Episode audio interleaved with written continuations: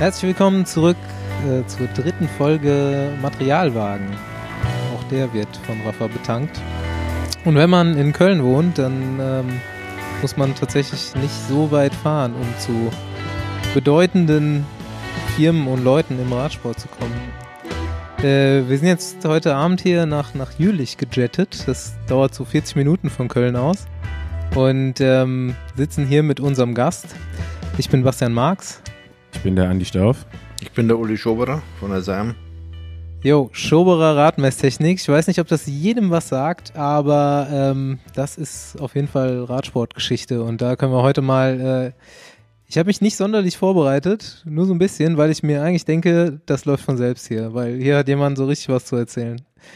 Ähm, ich äh, versuche das mal zusammenzufassen, aber im Endeffekt habe ich so auf dem Schirm, ohne mich jetzt großartig erkundigt zu haben, dass du eigentlich die Wattmessung am Fahrrad erfunden hast. Ist das so? Oder mehr oder weniger, ja. wo hast du die Als Idee ich, her? Als ich angefangen hatte, das war so Mitte der 80er Jahre, so genauer 1986. Ich hatte hier angefangen zu studieren in Jülich, Medizintechnik. Bin am Wochenende auch immer noch Radlrennen gefahren, auch als Jugendlicher.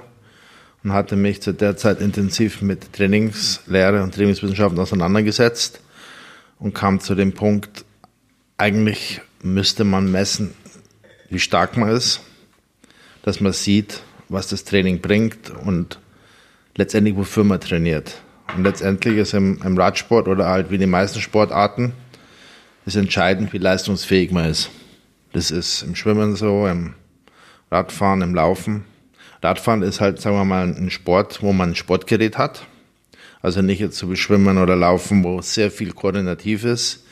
Das ist beim Radfahren einfacher und ähm, letztendlich braucht man einen Faktor, bei dem man, mit dem man beschreiben kann, wie gut man ist.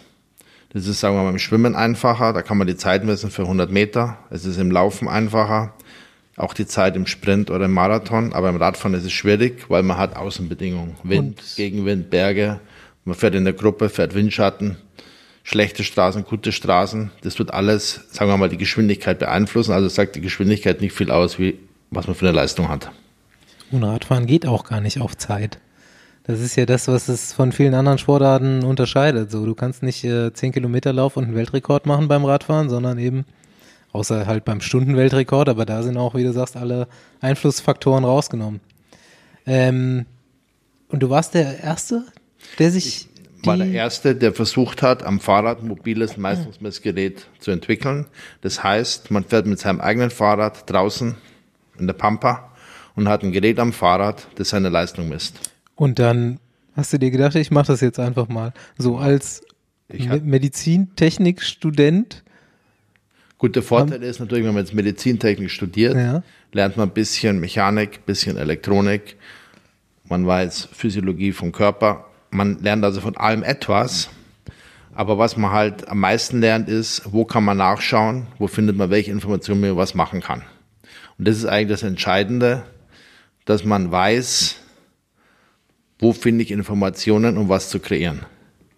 Das ist eigentlich der, der Punkt. Und dann natürlich auch letztendlich ähm, die Fähigkeit, verschiedene Komponenten. Das heißt, wenn man zum Beispiel am Fahrrad die Leistung messen will, brauche ich irgendwie ein mechanisches Messgerät, weil Leistung ist letztendlich eine Kraft multipliziert mit der Geschwindigkeit. Dann brauche ich eine Elektronik, die das irgendwie aufzeichnet. Dann brauche ich irgendwie einen Computer, der das in Format bringt, wo man das abspeichern kann. Und dann brauche ich eine Software, um das zu analysieren. Also es sind viele Sachen, die man, die zusammenspielen, dass man letztendlich was in der Hand hat, was man benutzen kann. Und dann hast du angefangen zu basteln. Genau. Ich glaube auch gerade zu der Zeit, da war das ja nochmal, wenn man überlegt, 1986, wann kamen die ersten Personal Computer so in, in den Hausgebrauch? Das war noch ein bisschen später. Ja, das gab es Äh, dann noch nicht. Wie du, wie du es gerade erklärt hast, ne? Also du musst halt damals schon irgendwie den, die, das Verständnis oder den Zugang zu solchen technischen Geräten gehabt haben. Das haben wir, da, da war den meisten ja, also heutzutage ist halt völlig normal, so einen Computer zu Hause zu haben und ein Wattmesssystem, aber zu der Zeit halt dieser Gedanke ist schon krass. Und dann war es ja irgendwie auch so ein bisschen Eigenbedarf, wenn du sagst, du bist selber Rad gefahren und du wolltest einfach deine eigene Leistung wahrscheinlich auch messen. bin selbst Rad gefahren und habe dann die ersten Rennen, wo ich dann hin bin, habe ich ein, eine Kiste am Lenker gehabt. Die haben alle gesagt, ah, jetzt kommt der mit seinem Gameboy. das war dann zusammengelötete Kiste, sagen wir mal ein kleiner Schuhkarton. Zum Beispiel, wenn man dann ins Schlagloch gefahren ist, ist das vom Lenker gefallen. habe ich immer dann angehalten, die ganzen Elektronikteile auf der Straße aufgesammelt, ins Trikot gesteckt und weitergefahren. Die anderen haben sich gut gelacht. Das war dann äh, Power Control 0.1 oder ja. Aber Gameboys gab's schon. Ja. ja, gerade so. Es war, gab's noch nicht. Also, das war ganz am Anfang, hat man also wenn man einen Computer hatte, war das höchste eine Herkules-Grafikkarte, um dann schwarz-weiß Bildchen zu haben. Es gab, kam gerade mal aus neuen Nadeldrucker, wo man dann irgendwas mal als Grafik ausdrucken kann. Aber eigentlich waren zu der Zeit noch gebräuchlich Stiftplotter. Also ein Plotter mit farbigen Stiften, die dann eine Kurve gezeichnet hatten. Mit dem bin ich auch, da war ich einmal eingeladen, das war schon ein bisschen später, Trainingslager nach Chiembaum von der DDR. Das muss gewesen sein vielleicht 1989. Das war gerade nach Mauerfall, aber es gab noch DDR. Und da bin ich da hingereist und ich hatte auch schon zu der Zeit gemacht mit Westdeutschland, mit einem Öme auf der Bahn. Das war vorher mit Hempel ein bisschen gemessen, dann mit Öme und dann in der DDR mit ähm, Lindner. Und das war dann hauptsächlich auf der Straße 100 Kilometer Straßenvierer. Und die haben dann schon mal schon interessiert, das Gerät auszuprobieren. Wie lang hat es gedauert, als du angefangen hast zu basteln, bis das Teil einsatzfähig war für dich? Zwei Jahre etwa, von 86 bis 88. Okay. okay. Und dann kam dann halt quasi 89, das wäre jetzt meine nächste Frage gewesen, schon die ersten Trainer, die äh, ja. quasi in Wattwerten ja, trainiert ich hatte haben, hier das oder? Glück. Also hier ich kannte dann auch später, also vom Radfahren, ich meine, ob du, ob du den auch kennst, Willy Belgo. Hm, ja, genau. Der mhm. war vom Lars Teutenberg und so in der Sportgruppe drin. Zum Beispiel Lars war einer der ersten, der damit, ich weiß nicht, der war vielleicht 17 Jahre alt, ja. wollte das haben. Dann hatte ich Glück gehabt, dass ich in Köln zu der Sportfördergruppe kam, nach Longerich. Und ja. zu dieser Zeit war da ähm, Kai Hundertmark, ja. Raimund Lehnert, diese Cracks. Und ähm, habe dann direkt Kontakt gehabt eigentlich zu den besten deutschen ähm, Radlfahrern. Ja. Buchmann war da von der Bahn, Markus Nagel, das waren die Bahnsprinter. Dann kam noch dazu später Rolf Aldag, den kennt eigentlich auch fast jeder. Ja. Die waren alle in Köln in der Sportfördergruppe.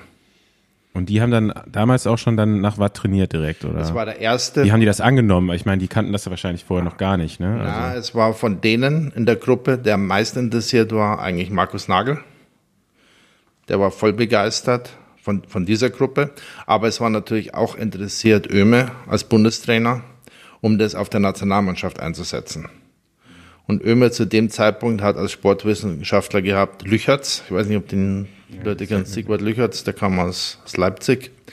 Und das war die Person im Hintergrund, die eigentlich die Leistungsdaten wollten.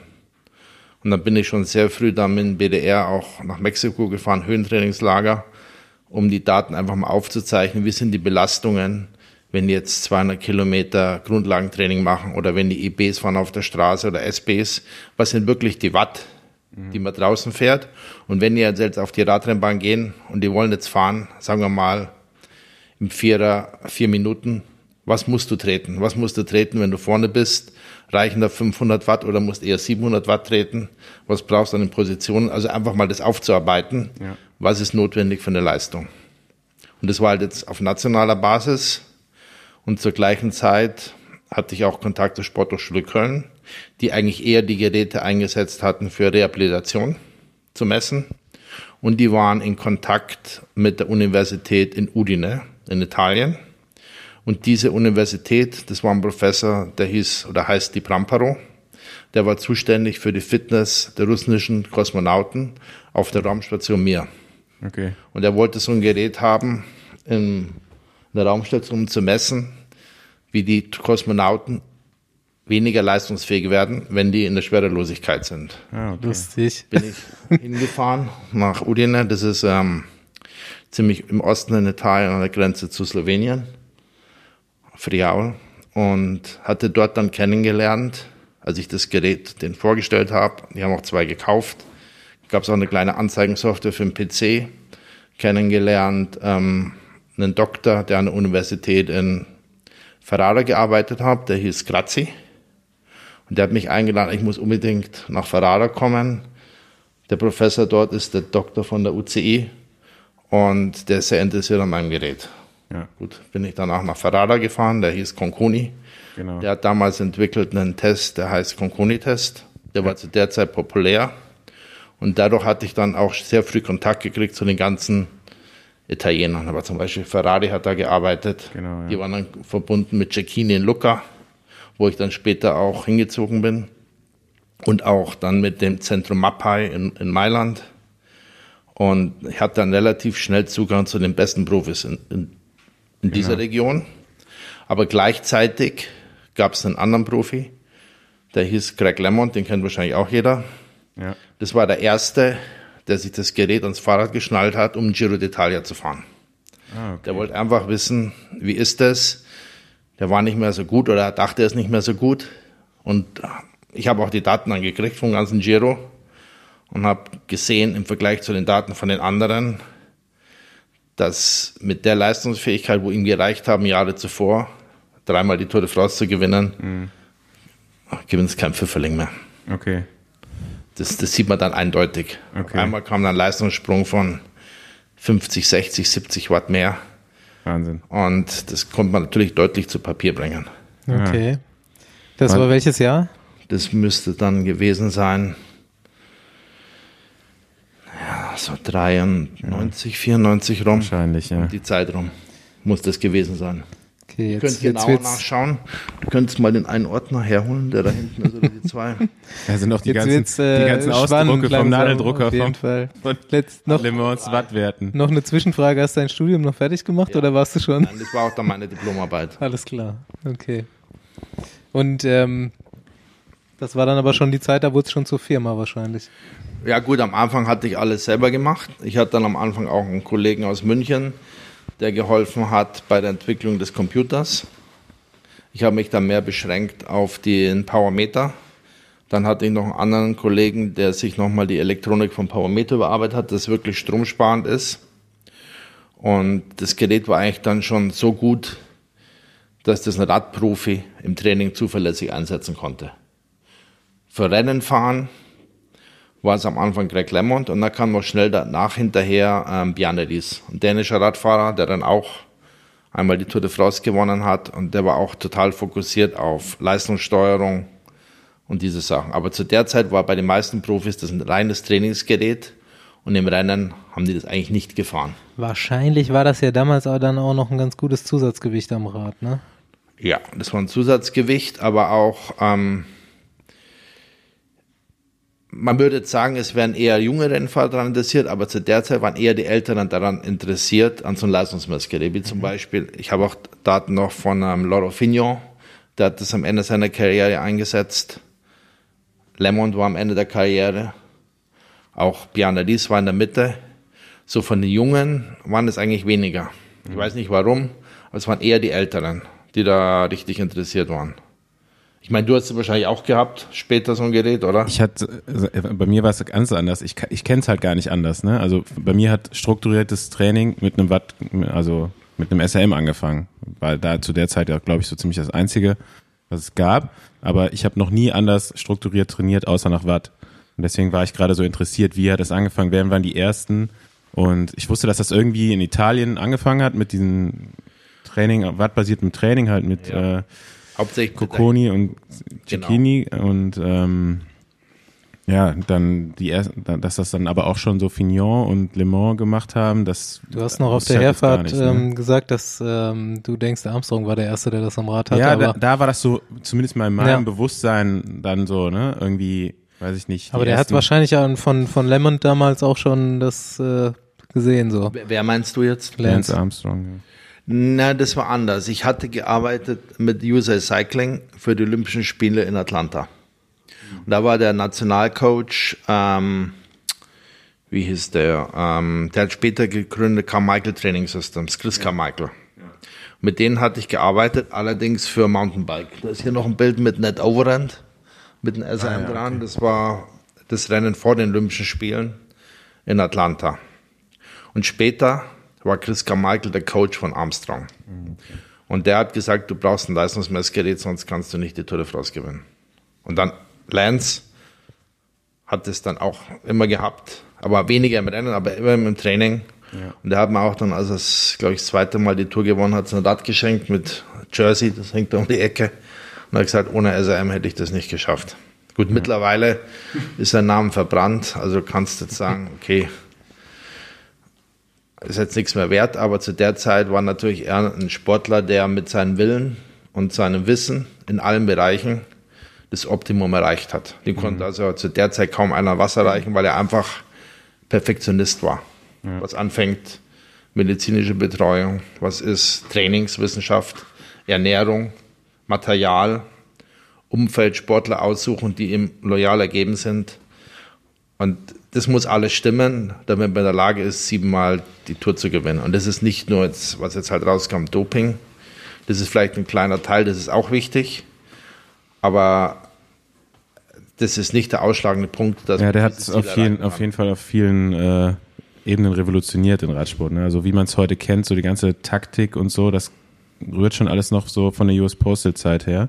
So diese Teamkollegen, die sich aufbrauchen, genau. um, den, um ihn zu lancieren.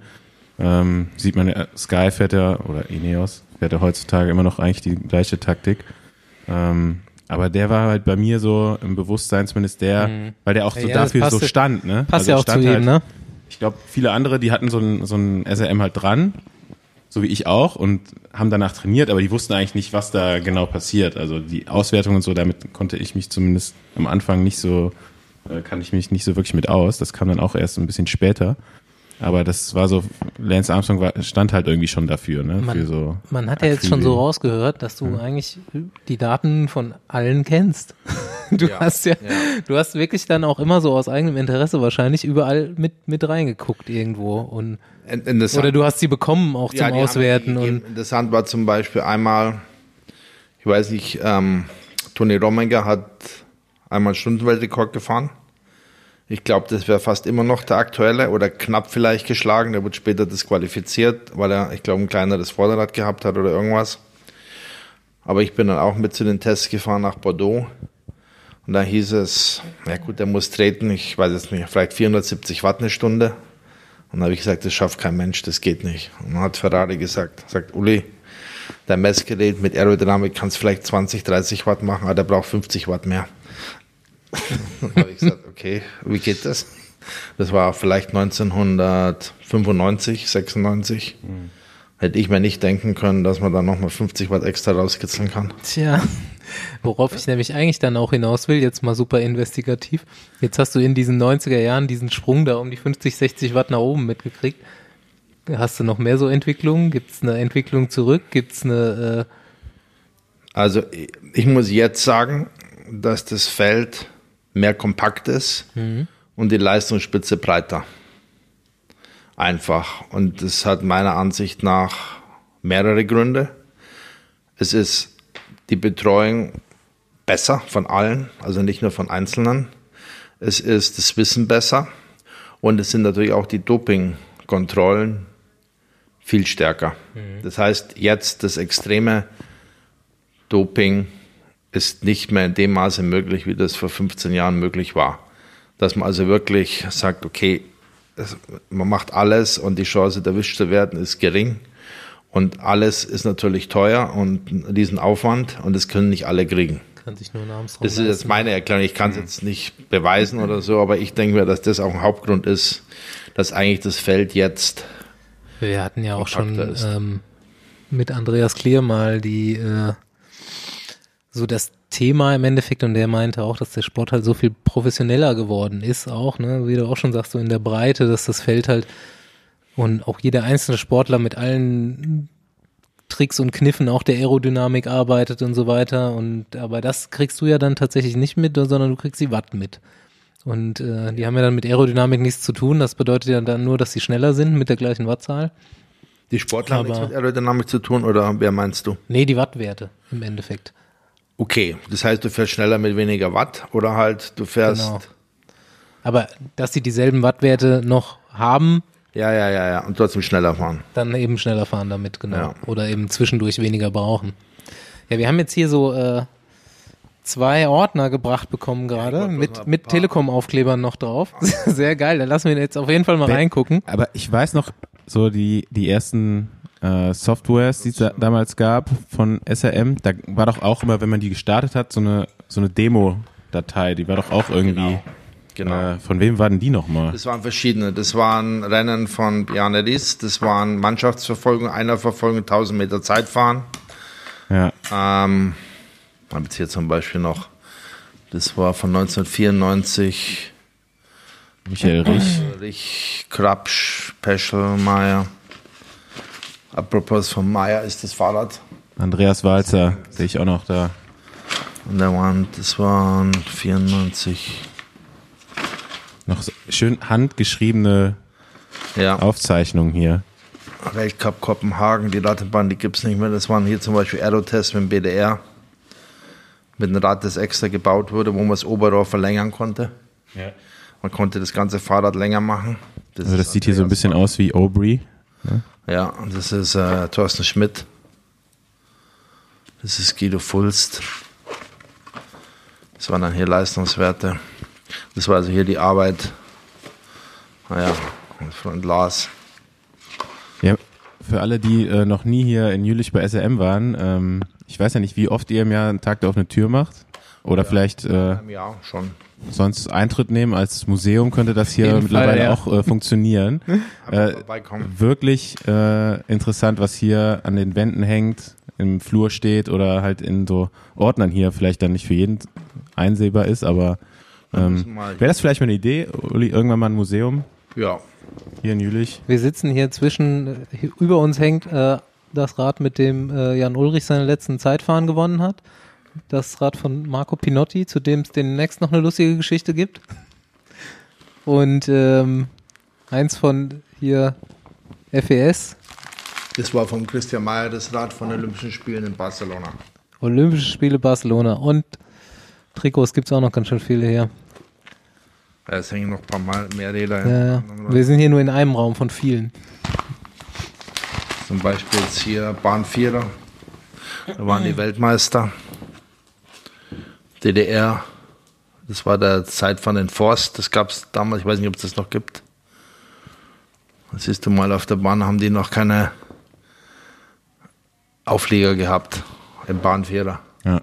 Also mittlerweile gibt es nicht mehr, dass man Bahnvierer fährt mit Hörnchenlenker. das war noch, glaube ich, unter Hempel. Dann sieht man hier ähm, Loro Fignon mit einem riesen SRM am Lenker. Ja, das müsste dann das, erste Das ist dann gewesen sein, wenn ja, ich das hier ja. Und das war hier, angucke. Helvetia La Suisse hat das auch stark eingesetzt unter Paul Köchli. Auch hier diesen Lenker mit. Das waren dann hier Bahnsprinter. Das war sechs Tage dann. Da gab es dann die ersten Peak Power Maximalwerte. Ja, sechs Tage dann ist interessant, aber eher so interessant sind die Sprinter. Wenn man sieht, na, die treten dann mal weit über 2000 Watt Ja. und kommen dann doch fast auf 80 km/h. Das ist, So krass. da ist richtig Power dahinter. Was ist der höchste realistisch gemessene Wattwert Also von SRM? ähm, erstaunlicherweise kommen die BMX-Fahrer, die sind fast genauso stark wie oder genauso stark wie Bahnsprinter. Das Okay. sind die stärksten. Bahnsprinter und BMX. Das ist ziemlich ähnlich, auch mit der Tretfrequenz. Die gehen auch sehr hoch, aber BMX-Rennen ist halt sehr kurz. Und mittlerweile, wenn man oben auf der Startrampe steht beim BMX-Rennen, dann würden sich viele in die Hose machen. Und man muss dazu sagen, die haben nur ein Flat Pedal, ne? Also die haben keine Klickpedalen oder sind nicht Äh, gibt festgezurrt, welche oder? auch schon das mit Klick. Ja, okay. Die klicken auch ein, aber die haben trotzdem flat in der Mitte den Klick. Okay. Also ähm, nicht so ein kleines SPD-Pedal, sondern schon mit einer großen Plattform, wo der Schuh einklicken kann. Okay. Ja. Ja, äh, Robbie McEwen ist ja früher auch BMX-Rennen gefahren, bevor er Straßenprofi geworden Ich habe ist. da null Ahnung von. Wie kurz sind die? Die BMX-Rennen, ich glaube 30 Sekunden. Ich müsste es mal eins anschauen. Das Geil. Sehr kurz und, und Aber dann schon irgendwie mit Kurve auch und so, ne? voll. Also, wenn du oben auf der Startrampe stehst, da geht es gleich mal 10 Meter senkrecht runter oder noch mehr. Ich glaube, die Beschleunigung unten hast du 60 Sachen innerhalb von zwei Sekunden. Aber was haben die für eine Übersetzung da drauf auf dem Miniteil? Die haben sehr lange Kurbeln, Aha. damals äh, 180 und treten trotzdem 160 Umdrehungen. Boah. Ja gut, dafür Ja. ist auch wenig Fahrrad Die zwischen haben beiden. die Kannst du so, langen Kurbeln und mit, die, die sitzen ja oben in einem Startblock ja, und schießen dann raus. Also die haben schon richtig Druck ja. auf dem Pedal. Ja, das ist ja auch sowas, wo du dich bestimmt auskennst. Kur Kurbellängen und äh, Unterschiede und Messungen und so. Ja, Und also meiner das, ja, Ansicht nach wird die Kurbellänge überschätzt. Also ich, wenn mich einer fragt, was soll ich für eine Kurbellänge fahren, dann sage ich, fahr was du hast, das spielt keine Rolle, ist egal. Das ist nicht das, ist nicht das was, was ausmacht. Ja. Aber in, in generellen kannst du sagen, kann man mit einer kürzeren Kurbel schneller treten und mit einer längeren Kurbel kann man mehr Drehmoment haben. Und ich sage jetzt mal, wenn man viele Rundstreckenrennen fährt, ist natürlich eine kürzere Kurbel besser und auch ein höherer Rahmen, weil man nicht so früh in der Kurve aufsetzt, weil man wieder eher anfängt zum Treten. Und wenn man jetzt lange Pässe fahren will und fährt doch eine langsame Tretfrequenz, ist meiner Ansicht nach eine längere Kurbel besser, weil man einfach langsamer treten kann trotzdem den Drehmoment hat. Man muss aber auch sehen, dass wenn jetzt einer schwere Beine hat, eher Sprintertyp ist vielleicht eine kürzere Kurbel besser, weil er dann weniger Masse außenrum bewegen muss und einer, der lange, dünne Beine hat, wo das weniger eine Rolle spielt, kann auch eine längere Kurbel fahren. ja sage ich auch. Im Endeffekt ist ja mein Ansatz daran, ähm, dass äh, der Muskel ja auch theoretisch weniger Weg zurücklegt beim Auseinanderbewegen der Beine. Also Genau, im Endeffekt müssen meine Fasern weniger kontrahieren, wenn ich Ja. Ich bin jetzt vor kurzem von, mit meinem SRM übrigens, von 170 auf 165 gewechselt und das fühlt sich schon extrem gut an. Und ich bin letztens mal wieder zurückgewechselt, Ja. weil es äh, im Service war und ich nur eine 172,5er hatte und ich habe fast, es war so anstrengend zu Wie, wie fahren. groß bist du? 1,68. Gut, du bist auch dann eher kleiner. Das stimmt. ja, also für, für kleinere, finde ich, macht es nämlich schon sehr viel Sinn. Bei größeren wird es dann egaler, wie du es aber eben auch irgendwo schon ja, gesagt schau hast. den an, den Adam Hansen, ich glaube, der fährt immer noch 180er Ja, ja, genau. Und ähm, viele Triathleten gehen auf kurze, aber der Michi Weiß, der immer noch einer der stärksten Radfahrer ist, fährt immer noch 175 Kurbel und ich, ich denke, es ist nicht so wichtig. Man kann es natürlich mitspielen, das ist klar, deswegen haben wir jetzt auch eine Kurbel gemacht mit Look, wo ein Einsatz ist mit drei Längen in einer Kurbel.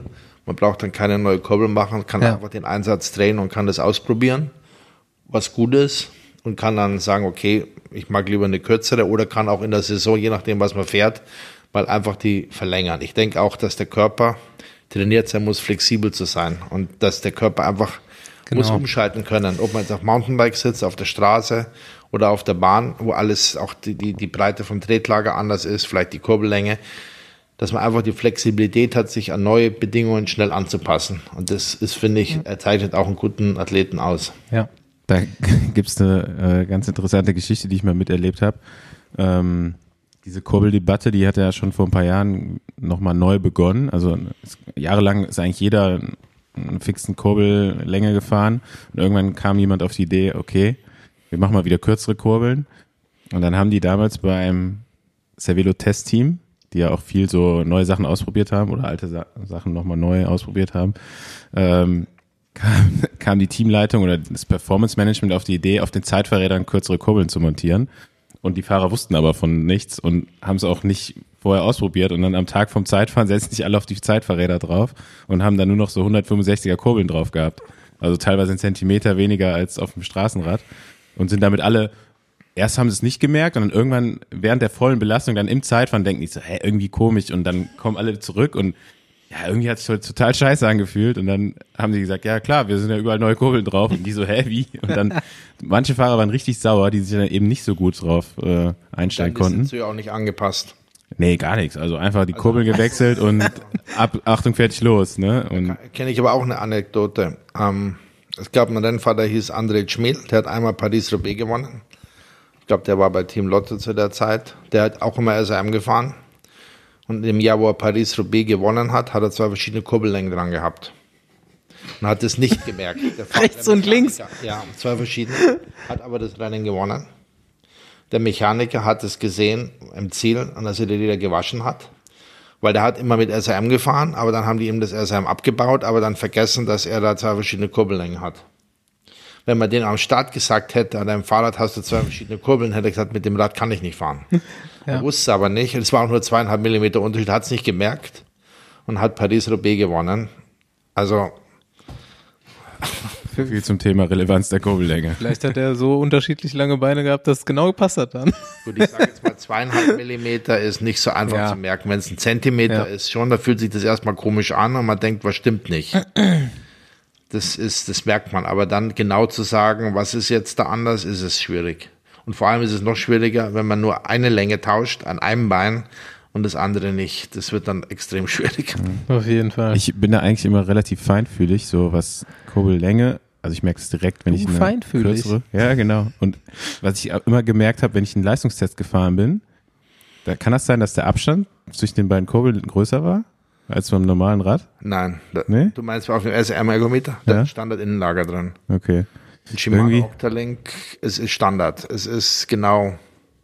Ich bin äh, einmal, ich bin, weiß ich noch immer, wenn ich einen Leistungstest gefahren bin, dann kam das irgendwie, kam mir das breiter vor und dann hat dann damals irgendwie auch einer von den Ärzten gesagt, ja, ja, hier, das ist ein bisschen breiter als beim Rennrad. Ja. Das ist der Erste, der es gemerkt hat. Wir können gleich mal nachmessen.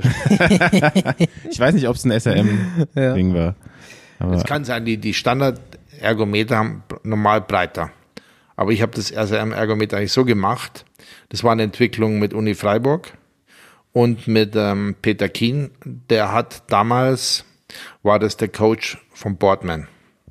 Er hat gewohnt in ähm, Eastbourne hat später in Gang gesetzt, dass in Manchester das Velodrom gebaut wurde und war auch dann zuständig für die Athleten, die nominiert wurden, alle Athleten für die Olympischen Spiele in London. Und den sein Job bei British Cycling hat dann später übernommen Brailsford, der jetzt das Team Sky hat. Aber der Vorreiter war eigentlich für diese Sachen Peter Keen. Mit dem wurde das Ergometer entwickelt. Und da waren auch Ideen noch drin von Universität Udine für die Raumstation Mir. Und das Ziel von der Ergometer war, eigentlich so, dass die Sitzposition identisch ist wie auf dem Straßenrad und auch die Schwungmassen, die drin sind, der kinetischen Energie des Sportlers entspricht, dass also das Fahrgefühl wirklich identisch ist, wenn man draußen fährt. Das war die Vorgabe von dem ganzen Ergometer, weil da, da gab es auch nichts anderes oder gab es vielleicht noch ein Lode-Ergometer und irgendwas anderes, aber das hatte andere Aspekte. Aber das SRM-Ergometer war wirklich so, dass wenn du jetzt einen Radprofi draufsetzt oder einen Nationalfahrer, dass der seine Position so einstellen kann wie auf seinem Rad. Eigentlich. Aber wenn, dann muss natürlich der Arzt oder der medizinische Assistent auch dahinterher sein, dass das stimmt. So, dann war dein kleines neu gegründetes Unternehmen ja eine ganze Zeit lang eigentlich Monopolist. Wahrscheinlich, ja. ne? Ja, ich muss sagen, das zweite Jahr kam Look auf den Markt, auch mit einem Leistungsmessgerät, der hieß Max One. Und da war Böhmer, der Göhner, Göhner hieß der, glaube ich, oder Böhmer. Der war in Köln Generalvertrieb für Look und auch Präsident vom BDR. und da hat ich, der hat auch schon, der hat dann gesponsert den ähm, PSV Köln. Und die sollten dann das neue Gerät probieren, wo ich da auch die Meisterin vor der Kante noch von Köln von der Sportfördergruppe. Und das ging aber überhaupt nicht. Und dann habe ich gedacht, okay, jetzt kommt Look. Wir haben damals auch ein Profiteam gehabt, La Viclair, wo auch dann später, ich glaube, Andy Kappes gefahren ist und ähm, wie hieß der andere, der jetzt gestorben ist? Der war mit Andy Kappes in dem Team. Mhm. So ein langer aus Bayern, aus Schweinfurt. Tröne. Na, oder? Schweinfurt. Ähm. Der hat sich und seine Frau umgebracht. Ja, Nee, wie, ja. Der war mit Kappes in dem Team. Ja, komme komm ich gerade nicht drauf. Ähm. Jedenfalls waren die alle dann auf Look und da habe ich gedacht, das wird nichts, aber das Gerät war nicht gut. Remig Stumpf, Remig oder? Stumpf, genau. Ja. Genau. Ja. Und letztendlich gab es dann nur SRM für Jahre. Und dann gab es dann später auf dem Markt, ist gekommen, ähm, das hieß PowerTap. Mhm, das war die was Narbe, es ne? lange gibt. Das war das hieß, glaube ich, früher iTap First, äh, erst und dann auch PowerTap umgenannt, was dann eine Konkurrenz war, aber das war eine Leistungsmessung im Hinterrad, was ein bisschen umständlich ist. Mhm. Und dann gab es noch ein Leistungsmessgerät im Innenlager, das hieß Ergomo. Das hat sich aber auch nicht durchgesetzt. Jetzt erst, muss ich sagen, vielleicht seit 10, 15 Jahren, schießen überall die Leistungsmesser. Ja, also gef Ecken. gefühlt jetzt so seit vier, vier, Ja. fünf Jahren oder so ist es wirklich so, dass es das Kann alles Leistung messen. kann alles Leistung messen und jeder hat halt auch eins jetzt erst seit neuestem, ne? Also so ungefähr seit vier, fünf Jahren. Ich ja auch erst seit zwei. Und ähm, gut, einerseits hast du jetzt viel Konkurrenz, andererseits ist der Markt viel größer geworden, ne? Ich weiß nicht, ob der Markt so viel größer geworden Ja. ist, wie die Konkurrenz gestiegen ist. Ja, okay. Es ist, ich würde sagen, es sind vielleicht 20 Leistungsmesser auf dem Markt, wovon vielleicht fünf was taugen oder vier. Und dass es für den Kunden jetzt schwierig ist, auszuwählen, was ist wirklich ein gutes Produkt und wo kriege ich wirklich was Gutes für mein Geld. Das ist für den Endkunden schwierig, weil viele Leute sagen, ja, hm, vielleicht tut es ja schon das Billige, aber die wissen ja dann doch nicht, wie am Fahrrad das belastet wird und was dem alles ausgesetzt wird. Und Immer den Wattmesser kaufen, der am meisten anzeigt. Ne? Ich bin, ich bin das beste Beispiel dafür, was, für was er gerade gesagt hat. Erstmal natürlich, okay, ich probiere das jetzt mal. Stages Arm gekauft. Nach zwei Monaten, drei Monaten SRM gekauft. Einfach nur ausgefallen, das Teil. bin ja dann eigentlich immer SRM gefahren. Also ich glaube seit der U23, dann im ersten U23 habe ich damals mein erstes äh, SRM hier übrigens noch gegen eine Lampe eingetauscht. Falls ich Ah ja, die hängen hier. Artemide-Lampen. Genau. Und äh, ja, äh, in dem Jahr habe ich dann halt auch angefangen, so wirklich nach Trainingsplan und so zu trainieren und hatte dann immer SRM als Referenzwert. Und das hat sich dann da durch die Karriere auch durchgezogen. Und am Ende, als ich dann nochmal irgendwie auf diesen Rotor-Powermeter ge gewechselt habe und auf einmal so überall 30 Watt mehr hatte, dann dachte ich mir auch, kann nicht sein. Und dann, da fing das dann an, so, dass dann irgendwelche utopischen Wattwerte auf einmal so von Trainingskollegen oder einfach äh, Leuten, die man also aus dem Fahrerfeld kannte, kamen. Und dann aber immer so SRM-Wattwert war immer der Referenzwert dann irgendwann. Ne? Und das habe hab ich immer noch so in meinem Kopf, so wenn mir jetzt halt die Jungs aus dem Nachwuchsteam mir erzählen, was sie alles für Wattwerte fahren, dann denke ich mir so, ja, okay, mach doch mal kurz, mit welchem Powermeter wurde das gemessen? Und ja, ist vielleicht dann doch nicht so viel, wie es eigentlich wirklich ist. Ne? Es Also, ist schwierig, weil ich sage jetzt mal, wenn man jetzt hart trainiert und man will an seiner Schwelle 10, 15 Watt besser werden, ist das ganz schön viel Arbeit. Und ist auch ein Riesenunterschied. Ich sage jetzt mal, zwischen dem ersten und dem 20. bei der Tour de France ist wahrscheinlich nicht mehr Unterschied als 2%. Mehr nicht. Und das muss man wissen, wenn man jetzt hart trainiert, braucht man eigentlich schon ein genaues Messgerät, um zu sehen, ist das jetzt die Schwankung vom Messgerät oder bin ich wirklich besser? Und das ist selber, wenn man eine Waage hat und man will abnehmen und man steigt mit einem Bein drauf und sagt, das mit einem Bein nehme ich mal zwei, das wiege ich und schreibt das dann in sein Büchlein rein. Da kann man natürlich alle Zahlen produzieren, die man will. Und wenn man jetzt, sagen wir, das solide machen will, braucht man ein vernünftiges Gerät, um einfach das richtig machen zu können. Wie schon gesagt, du musst jetzt äh, gegen einiges an Konkurrenz da am Markt behaupten. Vielleicht nochmal kurz, kannst du mal erklären, wie, wie die Firma überhaupt gewachsen ist in der Zeit? Weil wir sitzen jetzt hier in Jülich, du hast aber irgendwie auch noch Außenstandorte mittlerweile. Wie viele Leute arbeiten für dich? Was, was macht ihr hier noch? Und Wir haben drei Standorte, die eigentlich der SRM gehören oder uns gehören. Das ist der Hauptstandort in Jülich. Hier sind vielleicht 25 Leute, 25 bis 30. Dann gibt es einen Standort in Colorado, in Colorado Springs. Das sind 10 Leute. Das ist eigentlich hauptsächlich Markt USA, Kanada. Dort können auch alle Geräte gebaut werden, geserviced werden. Was gab einen Zeitpunkt, da war eigentlich das genauso groß wie hier. Mittlerweile USA ist schwieriger durch Armstrong-Skandal und die ganzen Sachen. Es gibt auch nichts, jetzt glaube ich keine Kalifornien-Rundfahrt mehr, keine Tour auf Colorado. Das sind die ganzen Sponsoren abgesprungen. Also Radsport ist in USA, Straßenradsport im Fallen. Dafür kommt jetzt da immer mehr Gravelradfahren. Und dann haben wir noch einen Standort in Italien, was auch ähm, genutzt wird zum Trainieren. Dort startete, waren die ersten Jahre USA Cycling, dann später das Team MTN Quebeca. Und jetzt sind immer noch Coaches von dem Team da, das heißt jetzt Dimension Data und nächstes Jahr, glaube ich, ATT, oder? NTT. Ja. NTT. Und ähm, in Italien arbeiten acht Leute, die hauptsächlich Software machen, also Software für die Apple-Produkte. Und ähm, aber es wird auch dort das, die Räumlichkeiten genutzt, um neue Produkte vorzustellen, um Events zu machen.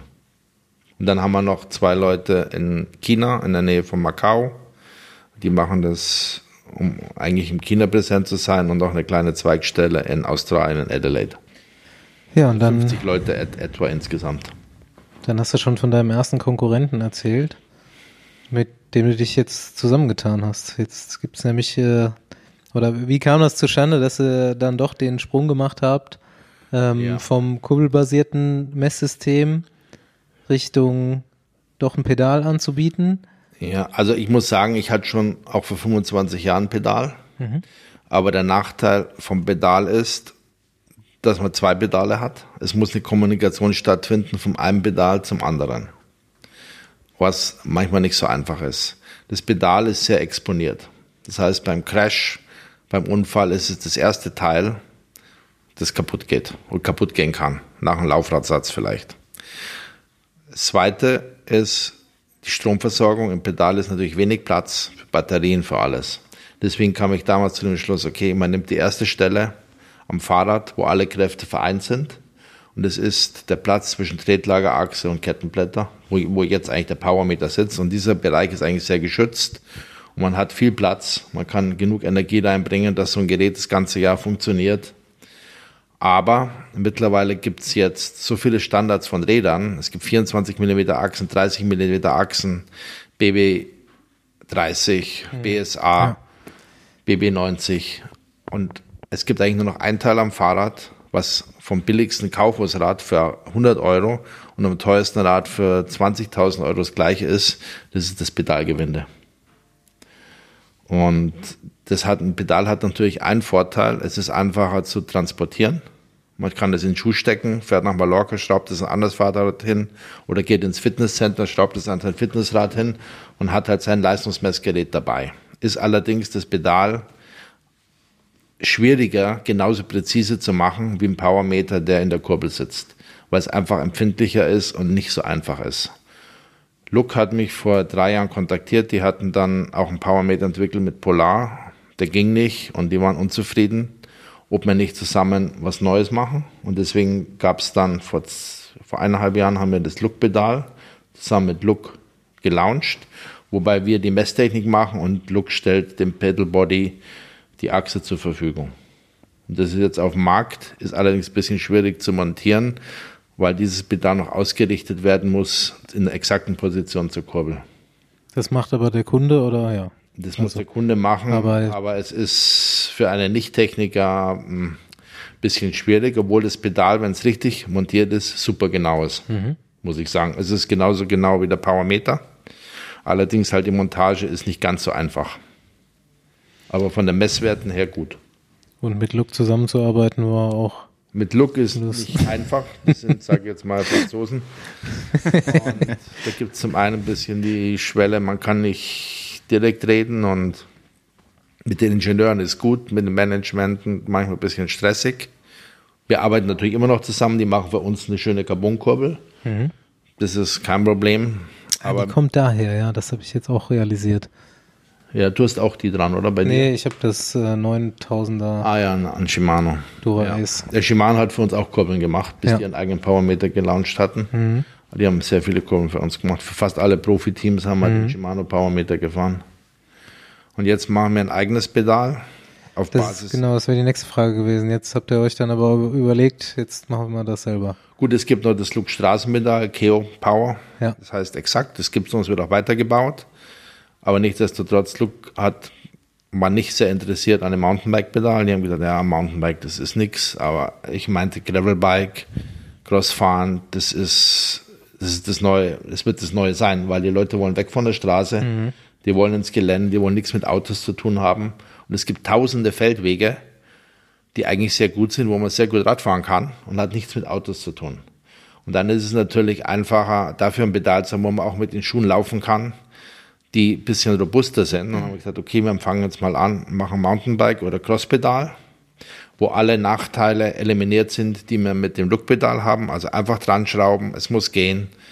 Selbes Deckheiß, also Abstand Schuhplatte mit der Achse wie mhm. beim normalen Mountainbike-Pedal.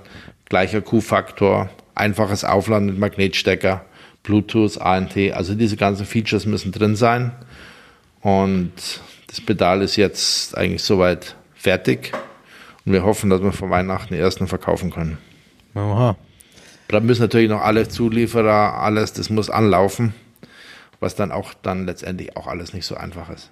Und Wann wird der, äh, der Radcomputer äh, gravel-tauglich? Mit Navigation und allem drum das und dran? Das ist dann der nächste Schritt, was natürlich nicht so einfach ist. Ja. Also mittlerweile denke ich fast, dass man ein billiges Handy nimmt, macht da die passende ja. Software drauf und schnallt sich das an den Lenker. Weil ich denke mir, man kriegt für 200, 300 Euro ein Handy gekauft und das hat schon alles drin. Alles. Datenupload, alles. Und das ist unschreib, un, un, unheimlich billig, was ja. man an Technologie kriegt. Ich weiß noch, am Anfang äh, hatte man immer zwei Geräte dann am Fahrrad. Du das SRM Power Control und dann hattest du noch ein Garmin oder irgendwas, wo du mal eine Route speichern konntest. Ähm, mittlerweile gehen ja viele dann weg vom Power Control und fahren dann ja. halt, weil du kannst ja koppeln, ne, mit irgendwie ANT plus. ANT und Bluetooth.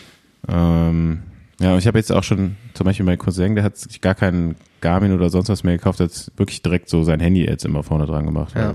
Ich meine, Gut, was, was natürlich jetzt auch gibt, ist, man kann sich ein Vorderrad nehmen mit einer Magnetnarbe, hat eine Stromquelle am Fahrrad und schnallt sich dann einfach ein billiges Android-Handy an Lenker mit einem Halter und hat alles. Wenn es kaputt gibt, die Hände sind ja mittlerweile auch wasserdicht. Was ich ähm, was ich die ganze Zeit schon fragen will, und vielleicht schneiden wir das an Anfang, mal gucken. Erklär doch mal für einen ganz dummen oder für ein Kind, wie ein Powermeter funktioniert. Okay. Ein Powermeter ist ein Leistungsmessgerät. Eine Leistung ist ein Wert, der aus zwei Faktoren besteht. Ein Faktor ist eine Kraft und der zweite Faktor ist eine Geschwindigkeit. Man muss sich das so vorstellen, wenn ich jetzt ein Auto schieben will, bewegt sich das erst, wenn die Kraft ausreicht, um das in Bewegung zu setzen. Und in dem Moment verrichte ich eine Leistung. Wenn man also in der Ecke steht und sich nicht bewegt und hat immer noch eine Kraft auf dem Boden mit 80 Kilo, verrichtet man keine Leistung. Mhm. Aber in dem Moment, wo man das Gewicht in Bewegung bringt, brauche ich eine Leistung und die Leistung wird in Watt gemessen. Und wenn man dann, das fragen viele Leute, ja, was ist jetzt eigentlich der Unterschied zwischen Leistung und Energie? Die Energie ist eine Leistung über eine Zeit. Zum Beispiel, wenn ich jetzt 100 Watt habe oder man schaut da an, eine Glühbirne, die hat 100 Watt, dann braucht die in einer Sekunde die Energie von 1 Joule. Weil Energie ist Watt mal Zeit. Und dasselbe ist beim Fahrrad, wenn man jetzt Watt, 100 Watt fährt und man fährt eine Stunde 100 Watt, eine Stunde hat 3600 Sekunden, sind 3600 mal 100, sind 36.000 na, 360.000 Joule.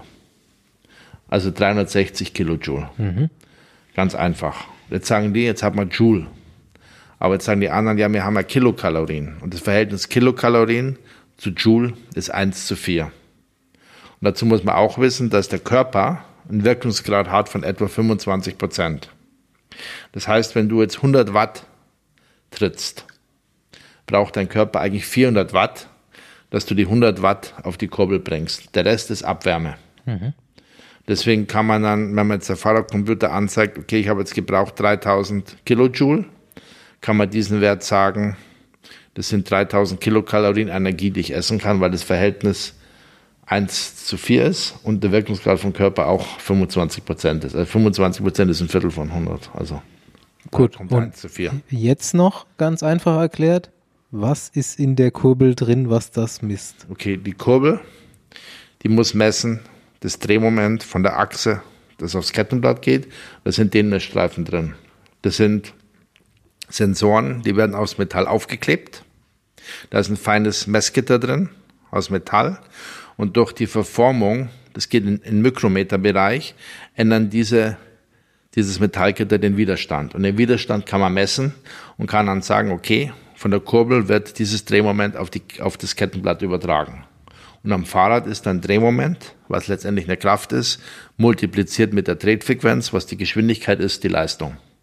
Die Daten werden am Fahrrad gespeichert, also über eine Umdrehung. Man muss jetzt, es gibt zwei verschiedene Formen, die Daten zu übertragen. Einmal kann man, wenn man jetzt einen ANT-Computer hat, werden die Daten ein, zweimal pro Umdrehung von der Kurbel gesendet auf den Lenkercomputer. Die alten Powermeter haben die Daten permanent gesendet, tausendmal pro Sekunde. Mhm. Und der Lenkercomputer hat die dann zusammengefasst. Mhm. Deswegen konnte man mit den alten Geräten viel genauer die Leistung aufzeichnen, als wie das jetzt mit ANT möglich ist. Aber wahrscheinlich hat die Batterie nicht so lange gereicht. Na doch, die hat auch vier, fünf Jahre gehabt. Okay. Das war nicht das Problem. Aber mittlerweile gibt es jetzt auch als Übertragungsprotokoll Bluetooth. Und mit dem kann man auch wieder eine hohe Übertragungsrate fahren. Das heißt, man kann jetzt, auch wenn man fährt, auf dem Trainer oder draußen, sich den Verlauf der, jeder, jedes jede Umdrehung anzuzeigen. Das schaut mehr oder weniger aus wie eine Sinuskurve. Mhm. Das geht auch wieder, aber das geht halt dann nur einfach mit Bluetooth und nicht, nicht so sehr mit ANT. Ich hatte eigentlich jetzt nur noch die Frage die ganze Zeit im Kopf, gibt es Polar noch? Ja, die haben einen Fahrradcomputer und Polar macht nur Bluetooth. Die macht okay. nicht ANT, habe ich gehört. Ich weiß nicht, ob die irgendwann ANT machen werden. Das weißt du vielleicht besser. Aber soviel ich weiß, machen die nur Bluetooth. Bluetooth Low Energy. Es kommt ähm, nächsten, nächstes Jahr im Januar oder was kommt das neueste Powermeter raus? Stimmt das? Hm, das Pedal. Ah ja. Na, okay. wir haben jetzt auch einen neuen Powermeter 8. Mhm. Bisher hat unser alten Powermeter nur ANT. Mhm. Aber unser neuer Powermeter 8, der kann auch Bluetooth okay. und hat natürlich dann auch die Drehmomentanalyse, die man übertragen kann. Man kann also dann auf seinem Handy anzeigen, wie ist mein Drehmomentverlauf pro Umdrehung. Hast du irgendeinen Ausblick, irgendeine Idee auf die, auf die Zukunft in dem Bereich? Was noch kommen wird, was sich vereinfachen wird oder? Ich, ich, gut, Leistung wird immer Leistung bleiben. Das ist ein ja, Faktor wie Herzfrequenz. Da kommt ja. nichts dazu. Es kommen vielleicht noch später dazu als Messwerte, vielleicht noch Laktat, Atemfrequenz, Sauerstoffsättigung im Blut, solche Sachen. Genau. Aber Leistung wird Leistung bleiben. Aber ich denke mir, der Radsport an sich ich denke mir, wenn man in 20 Jahren die Tour de France anschauen wird, wird jeder mit einem Elektrorad fahren. Allerdings wird es dann so reguliert werden, dass jeder, denke ich, einen gewissen Energiespeicher hat, den er über das Rennen managen muss. Denke hab, ich. Um Habe ich früher auch mal so gedacht, dass das irgendwann so kommt dass du den wie so ein, so ein Boost einsetzen kannst und ja, so. Und den genau. hat er nur einmal pro Rennen oder so. Na, du hast, sag Aber ich, glaub, ich sage jetzt mittlerweile, in 20 Jahren fährt keiner mehr auf der Straße die Tour de France. Doch, doch, doch. Ja? Ja. Da gibt es Leute, die haben da andere Vorstellungen davon. Ja, Swift und sowas. Aber, ja. Ah, du musst ja deinen Gegner ins Auge sehen. Du spielst, du spielst auch nicht Fußball. Das stimmt, ja. Es gibt Fußball. Ja, das würde dann verloren gehen, ne? aber es gibt ja jetzt schon auch so die ganzen Swift-Rennen, da geht es halt nur noch um Watt. Wenn das mit dem Boost kommt, dann bin ich dafür, dass man auch so einen Schildkrötenpanzer hat, den man abschießen kann und Bananenschalen, nein, die man nein, so nein, liegen nein. lassen ich kann. Ich sag mal, das wird wirklich kommen. Du wirst normale Rennräder haben, da wird eine Batterie drin sein. Ich weiß nicht, wie dann die Regelung sein wird. Jeder steht am Start mit leerer Batterie. Ist alles leer. Du musst sie erstmal voll fahren. Natürlich, wenn du jetzt im Feld mitrollst. Ja. Du kannst jetzt sagen wir mal, deine Batterie im Feld rollen, brauchst du fast keine Energie. Ich sage mal, das Feld rollt mit 40 dahin da rollst du mittendrin, das weißt du selber, da brauchst du fast nichts. Mhm. Kannst du ja permanent deine Batterie aufladen. Mhm. Du musst natürlich vorne die, die Knechte fahren lassen. Die haben natürlich die Chance, keine Chance, ihre Batterien aufzuladen, aber du kannst als Kapitän, kannst die Zeit nützen, intelligent deine Batterie aufzuladen. Und die dann einzusetzen, wenn es nötig ist. Entweder alles aufheben für den letzten Berg oder du sagst, okay, da kommen die Anstiege, dann brauche ich das. Da kann es schon mal wieder sehr interessant werden zum Zuschauen, weil ja das Fahrrad, du hast ja am Start keine Energie drin. Das ist ja leer. Es ist ein Fahrrad. Aber es hat eine Speichermöglichkeit, wo du das auch für die Leute interessanter machst. Wenn du jetzt sagen mal einen Motor hast, der drin nochmal 500 Watt dazugeben kann. Und dann fahren die den Koppenberg hoch, da fahren die nicht hoch mit 25, da fahren die auf einmal mit 50 km hoch. Was meinst du, wie die Zuschauer da schauen. Also, liebe UCI, wenn ihr hier zuhört, ihr habt jetzt 20 Jahre Zeit, um euch darauf vorzubereiten und die Regeln dafür einzuführen. Gut, eigentlich kurz vor Ende die Batterie alle. Ja. Scheiße, hat er nicht gut gemanagt. Das sind doch mal hier Vorschläge, wie man den Radsport interessanter gestalten kann. Ja, auf jeden Fall. Äh, da habe ich noch nicht drüber nachgedacht, aber eigentlich geil. Aber ja, wenn man jetzt mal überlegt, die ganzen Änderungen im Radsport das hat ja eigentlich letztendlich die Industrie durchgesetzt, ne? Ja. Also wie die mit den Scheibenbremsen, dass sie jetzt äh, da sind und Genau. wahrscheinlich auch nicht mehr da sind, ne? Kannst auch speichern. Ja. Und die Elektroräder sind im Vormarsch. Ähm, kann ja auch sein, dass dann demnächst die Hersteller alle ihre E-Bikes auch äh, bei den Rennen sehen wollen und dann natürlich auch irgendwo Druck ausüben. Aber ja, gut, das ist natürlich jetzt ähm, Ja, jetzt nicht morgen und vor. nicht übermorgen. Genau. Aber ich denke schon. Ich weiß gar nicht, also keine Ahnung, fährt mittlerweile fährt echt jeder eigentlich einen Powermeter, oder? Also ich Ja, nicht jeder, aber also gerade so die Gravel-Jungs halt nicht, ne? Noch nicht. Also, und ich glaube, diese Szene, die sich da jetzt so langsam irgendwie so ein bisschen neu gründet, irgendwann wollen die auch. Aus irgendeinem Grund. Kann schon sein. Ja. Ich, ich meine, das, das Leistungs das ist hier ist ein Bild von Ned Overend. Es ist ja auch, Olympisches Rennen, Mountainbike. Der war damals auch schon alter und hat trotzdem wollten SRM dran haben. ja. Es ist ja immer so ein bisschen Typsache, ne? Du siehst ja uns. Dich, mich, Fossi. Der eine steht total auf Zahlen, der andere halt nicht. Aber ich- als Radsportler, weißt du selber, sind die meisten ja schon so ein bisschen verrückt. Also ich habe ja jetzt keins mehr dran, aber es hat eine Zeit lang gedauert, um mich da so ein bisschen dran zu gewöhnen, weil ich habe ja wirklich dann davor, lass ich mir kurz überlegen, ja, fa- fast 15 Jahre äh, mit Powermeter bin ich gefahren. Also ich bin nie nach Geschwindigkeit gefahren oder so, sondern immer nur nach Watt. Ähm, und das war dann auf einmal ein total komisches Gefühl, wieder auf dem Rennrad zu sitzen und zu fahren und du fährst dann irgendwie 30 oder 35 oder keine Ahnung, aber weißt halt gar nicht, wie viel, Geschwindigkeitsmesser, du brauchst ja gar nicht mehr. Nur noch deine Uhr, ich fahre jetzt drei Stunden Rad und basta. Genau, da, so weit bin ich mittlerweile, aber am Anfang hatte ich ja noch ein Tacho dran und dann war es halt trotzdem irgendwie komisch so, okay, was heißt jetzt 30 km/h? So, fahr ich, bin ich jetzt gut oder nicht? Weißt du, musste das Ja. erstmal wieder so ein bisschen lernen und dann ein Gefühl zu entwickeln. Aber so, jetzt auch andersrum, wenn ich jetzt wieder auf irgendwas trainieren müsste oder würde, ich könnte es nicht ohne Wattleistung machen. Also ich glaube, macht auch wirklich gar keiner Wenn mehr du- heutzutage. wenn du das noch mal gelernt Zeit hast. lang, macht ja auch Spaß, weil du siehst ja, wenn du jetzt an das Rennen fährst, siehst du, okay, ich habe meine Leistung gebracht, aber die anderen sind halt einfach besser, aber ich bin nicht schlechter. Das ist natürlich auch ein Vorteil. Wenn du es in der Gruppe fährst und dann sagst, gut, ich fahre jetzt hier 400 Watt den Berg hoch, dann weißt du, das ist viel. Und dann wirst du trotzdem abgestellt, dann weißt du auch, okay, keine Ahnung, die müssen jetzt, ich kann 400 Watt nur treten, 15 Minuten. Nach 15 Minuten werde ich abgebergt, abgehängt. Der Berg ist, was weiß ich, 35 Minuten lang. Und die fahren gleich schnell weiter. Und dann weißt du, okay, ich muss 35 Minuten 400 Watt treten, um mitzufahren. Oder aber die anderen haben, was weiß ich, die fahren nicht mit, mit Wasser. Das siehst du. Weil du weißt, was du gemacht hast und du siehst deine Daten und siehst, das ist machbar mit meinen Mitteln. Ja.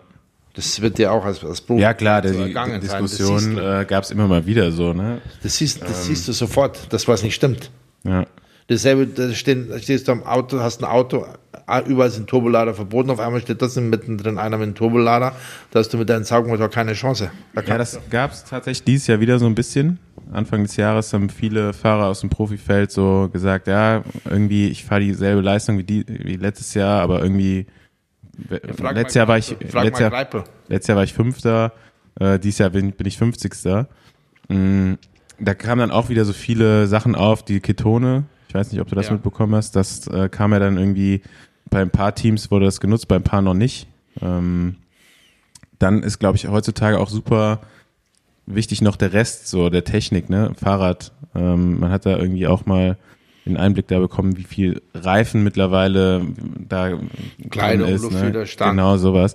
Und da halt auch noch dann Unterschiede entstehen, aber klar, du siehst halt trotzdem irgendwie einen Leistungsverlauf. Also ich meine, Ja, ohne so Außenfaktoren bisschen- hast du einfach ein ganz klares Bild von dem, was du drauf hast. ja. Wir haben, ähm, wir haben auch ein paar äh, Fanfragen bekommen, nachdem ich heute angekündigt habe, dass wir hier sind. Und eigentlich die meisten wollten äh, Anekdoten zu Ulle hören. Hast du irgendeine lustige Geschichte? Ja, das ist jetzt schwierig, weil eigentlich mu- muss man sagen, wie es ihm jetzt geht, das tut einem eigentlich leid. Auf jeden Fall. Weil normalerweise, ähm, wenn man weiß, wie wichtig Jan Ulrich war, ich sage jetzt mal für den deutschen Radsport, dahin zu kommen, Und letztendlich war der natürlich, hat dasselbe gemacht wie alle anderen, um einfach das zu machen. Und das wurde auch, ich würde mal sagen, mehr oder weniger erwartet,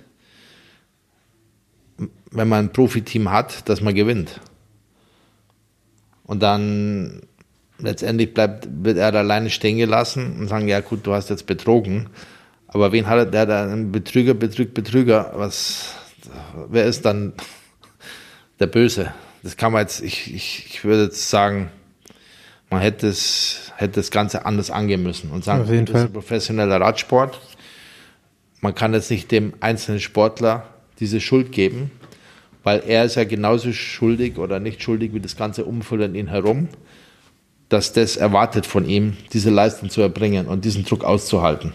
Wir haben das auch schon öfters mal thematisiert. Das ist das, ist das, Das eine. ist- und, und er ist natürlich dann nicht ähm, so stark wie jetzt ein Lance Armstrong oder andere Sportler, die durch ihr Selbstbewusstsein und das Ganze besser wegstecken können, weil er, er kompensiert das dann halt mit, was weiß ich, weiß ja jeder, dann wird er zu viel getrunken, dann werden andere Sachen genommen und das ist halt dann letztendlich ein Ausweg aus den Problemen, der aber letztendlich zu nichts führt.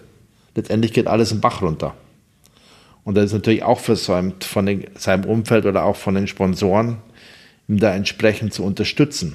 Weil er wurde, sagen wir mal, genützt für viele, um in seinem Sonnenlicht zu stehen und sagen, ja, hier ist Jan Ulrich, wird rumgezeigt, der Superstar. Aber letztendlich dann, als das in den Bach runterging, wollte keiner mehr mit ihm was zu tun haben und hat gesagt, ja, das ist eine arme Sau. Das ist eigentlich nicht, nicht richtig. Ja, das stimmt schon. Ähm, wir haben jetzt auf dem, wir haben eine Einsendung auch bekommen, als wir das hier angekündigt haben. Ähm, da hat einer ein YouTube-Video uns zugesendet, da mit einer Doku vom Team Telekom 1997. Und da war halt irgendwie die, die wie hieß es nochmal, Wissenschaft auf schmalen Rädern oder so. Schmalen ich weiß nicht, ob Reifen. noch dran erinnert. Reifen, ja. Ja, genau, Wissenschaft auf schmalen Reifen. glaube ich, war das gemacht. Genau, und dann kam halt irgendwie Jan Ries mit dem SRM und super akribisch und er weiß genau, was da passiert und guckt sich jeden Tag die Daten an. Und dann kam dann irgendwie so ein kurzer Ausschnitt mit Jan Ulrich, der damals noch nicht die Tour de France gewonnen hat, als das gedreht worden ist. Ähm, aber auch irgendwie schon in der Saison Zeitfahren gewonnen hat und der dann irgendwie gesagt hat, ja, das mit der Aerodynamik und den Zahlen, das interessiert mich eigentlich nicht so, ich muss mich wohlfühlen auf Der dem Fahrrad. Tobias Ne? Steinhauser geschickt. Aerotest hat er Tobias Steinhauser geschickt. Ich mach das nicht. Da ist Tobias Steinhauser auf die Radrennbahn in Bütgen gekommen. Bin im Rad von Jan Ulrich. Ich fahre das jetzt ein und Jan Ulrich sitzt dann auf dem Rad. Okay. Ja, der, das, das, das wäre jetzt nämlich meine Frage gewesen. Also gar nicht so, ah, erzähl mal was Witziges, sondern wie, äh, wie war, also wirklich, war das wirklich so? Also ich stelle mir das halt so war vor, so. ne? dass er gar hat nicht so ein Verhältnis das dazu nicht, hatte. nichts interessiert im Detail. Und das ist letztendlich auch sein Problem. Dass er da für alle Sachen kein großes Interesse hatte und durch sein großes Talent das kompensiert hat. Er war also von Haus aus, ich weiß, Trainingslager, was weiß ich, in, in, in ähm, die waren immer in Badenweiler oder auch in Mallorca, war er am Anfang, konnte er nicht mitfahren. Nach dem fünften Tag mussten die anderen Ruhetag legen und er ist alleine 200 Kilometer gefahren. Weil die anderen, er konnte schneller regenerieren als die anderen. Er war einfach besser. Er konnte auf dem Leistungstest, auf dem Ergometer 540 Watt, 560 Watt aus dem Kalten fahren. War natürlich vielleicht schwerer als die anderen, aber er konnte das einfach fahren. Und die anderen, äh, die konnten nur noch 100 Watt weniger und haben schon trainiert. Haben gesagt, wie geht das? Aber das war einfach sein Talent. Und wenn er natürlich jetzt, ich sage jetzt mal, vielleicht disziplinierter gewesen wäre und vielleicht auch ein bisschen, ich sage jetzt mal nicht schlauer, aber ein bisschen ähm, gewusst hätte, wie kann ich mein Talent besser nützen, hätte er vielleicht auch siebenmal die Tour de France gewinnen können. Oder andere Rennen. Ja. Aber es ist halt nicht nur Talent, es gehören dann fünf Sachen dazu. Deswegen war halt vielleicht auch Armstrong zu der Zeit, obwohl er vielleicht weniger im Radsport talentiert war als wie Jan. Aber die anderen Faktoren, die man braucht, war er besser. Ja. Und letztendlich ist bei ihm auch alles im Bach runtergegangen. Und er steht jetzt halt auch da als, als, als, als großer Betrüger.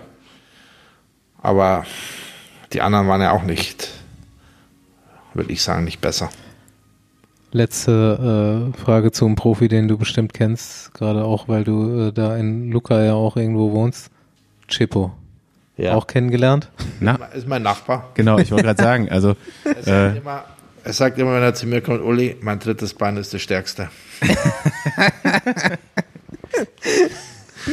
Du sprichst wahrscheinlich Italienisch, oder? Ich verstehe den. Ist, ich sehe den oft, der wohnt gegenüber und ähm, ja, ist, ist jetzt ein Kumpel. Der ist, der ist lustig. Und Wir sind- wir sind große Fans. Cycling, da war mit allen Frauen, ist er immer mit denen trainieren gefahren und hat den dann immer zum Duschen eingeladen. das ist dann der äh, Du erwähnte kennst den doch auch, oder?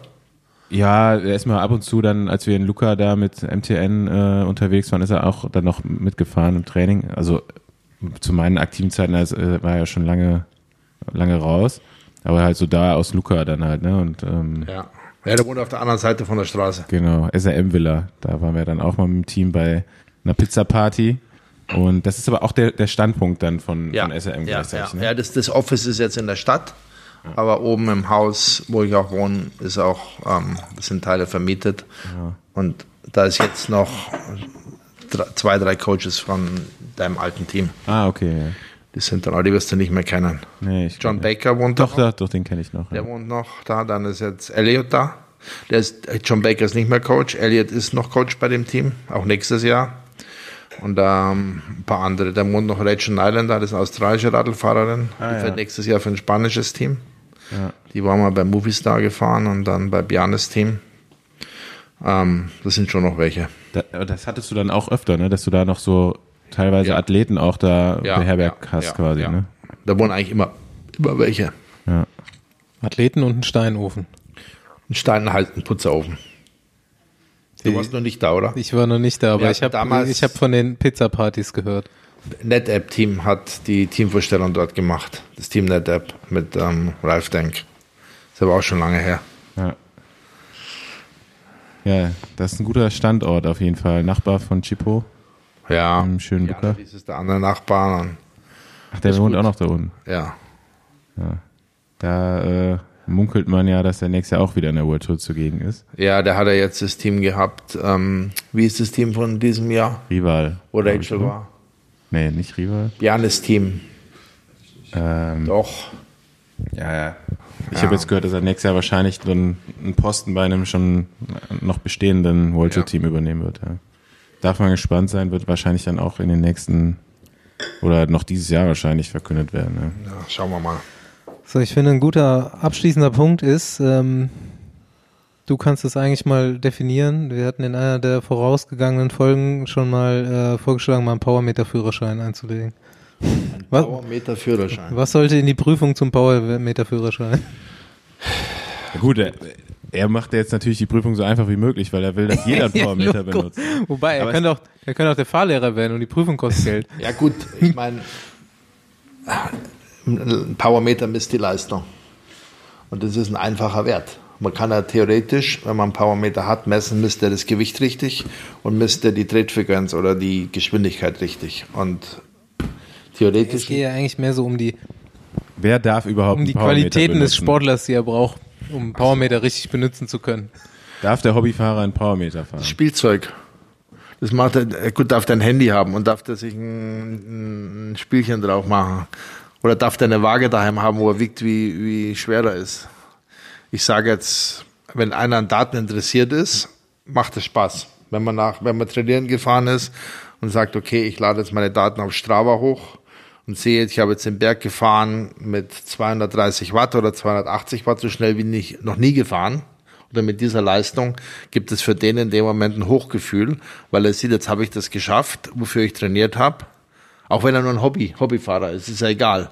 Weil der hat ja, für die Hobbyfahrer ist es genauso wichtig, schneller zu sein als der Kumpel, als für, für den Profi.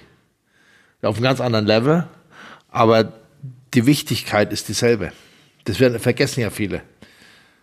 Weißt du, du wirst da Ja, mit deiner Gruppe, in deiner Kommune, wo du bist, wirst du eigentlich der Stärkste sein. Schwelle fahren ist immer gleich anstrengend, egal welches, welche du hast. Eben. Und wenn jetzt ein Hobbyfahrer hier wir haben hier die vor zwei Wochen Tag der offenen Tür gehabt mit Kreipel und, ähm, und Co. Da waren Hobbyfahrer hier und die fanden das geil. Die sagen, okay, der fährt jetzt 160 Kilometer bei 5 Grad und für den 160, wenn hier ein Hobbyfahrer bei 5 Grad 80 fahren will, ist der genauso kaputt. Und hat letztendlich, fühlt sich genauso kacke. Kann man als Fazit sagen, Hauptsache Bock. Genau. Und Hauptsache großes Blatt. Ich würde jetzt sagen wir mal Radsport, wenn du jetzt sagst, was ist wichtig? Ein Bekannter von mir, ich weiß nicht, ob du den kennst, Pietro Ferrero. Der war der Chef von der Firma, die machen Nutella, Ferrero Rocher. Ach, wirklich? Ich wollte jetzt gerade, ich wollte wirklich jetzt gerade sagen, macht der Ferrero Küsschen und dann macht er das auch. Er hat mich immer gefragt, was muss ich machen? Um, ich habe ihm einmal gesagt, pass mal auf, du hast eine Firma mit zigtausend Angestellten, du bist dauernd am Reisen, du hast dir mittlerweile schon 30 SRMs gekauft, aber eigentlich brauchst du kein SRM. Wenn du Zeit hast, eine Stunde Zeit, fahr eine Stunde Rad, ohne Fahrer, ohne alles, wie du willst, mit deiner Familie alleine, schnell, langsam, du brauchst sowas nicht. Und dann hat er gesagt, ja, aber ich möchte auch trainieren für den Grand Fondo das und ich muss meine Stunde, die ich habe, bestmöglich nützen und muss da machen, was der Coach mir sagt, ja, aber das macht ja zusätzlich Stress. Das brauchst du nicht, weil du hast schon Stress mit deinen ganzen Firmen, mit allem. Da hast du eine Stunde Mittag. Du musst entspannen. Du musst Radsport nicht sehen als zusätzlichen Stress, aber er hat es nicht verstanden. Er wollte, wie auch ein typischer Manager, seine Zeit optimal nützen, mit möglichst der besten Strukturierung vom Training. Aber er ist ja kein Profisportler. Für den ist eigentlich, musste, müsste der Sport sein, Balance zu der täglichen Arbeit, um abzuschalten. Und das hat er halt. Aber für den ist das auch. Na, der ist gestorben in der Mittagspause, Ach. weil er trainieren wollte in Südafrika auf der Straße an Herzversagen. Aber einmal hat er sogar ein Flugzeug geschickt, hat mich angerufen, Freitag, Mittag, Uli, ich habe morgen ein Gran Fondo in ähm, Turin. Da ist morgen früh der Start, ich brauche ein neues SRM. Ich habe gerade ein neues, was weiß ich, Pinarello oder irgendein Fahrrad gekriegt. Da habe ich gesagt, jetzt ist Freitag 2 Uhr. Wie soll das heute Abend bei dir sein? Das schaffst du nicht mal mit dem Auto. Da habe ich gesagt, doch, ich schicke jetzt einen Flieger. dann kommt ein Fahrer, holt das Gerät ab. Das Gerät war drei Stunden später in Turin. Es geht ist machbar, aber. Ja, gut. Das, das die, die Zeit, die er hatte, hat er scheinbar relativ effizient ausgenutzt. Ja, gut, ich habe den ein paar Mal getroffen. Er war Perfektionist. Gut, wenn man so eine Firma leitet, der hat die auch, ich glaube, da ist der Bruder oder zwei Brüder dabei. Ich kannte eigentlich nur ihn. Ähm,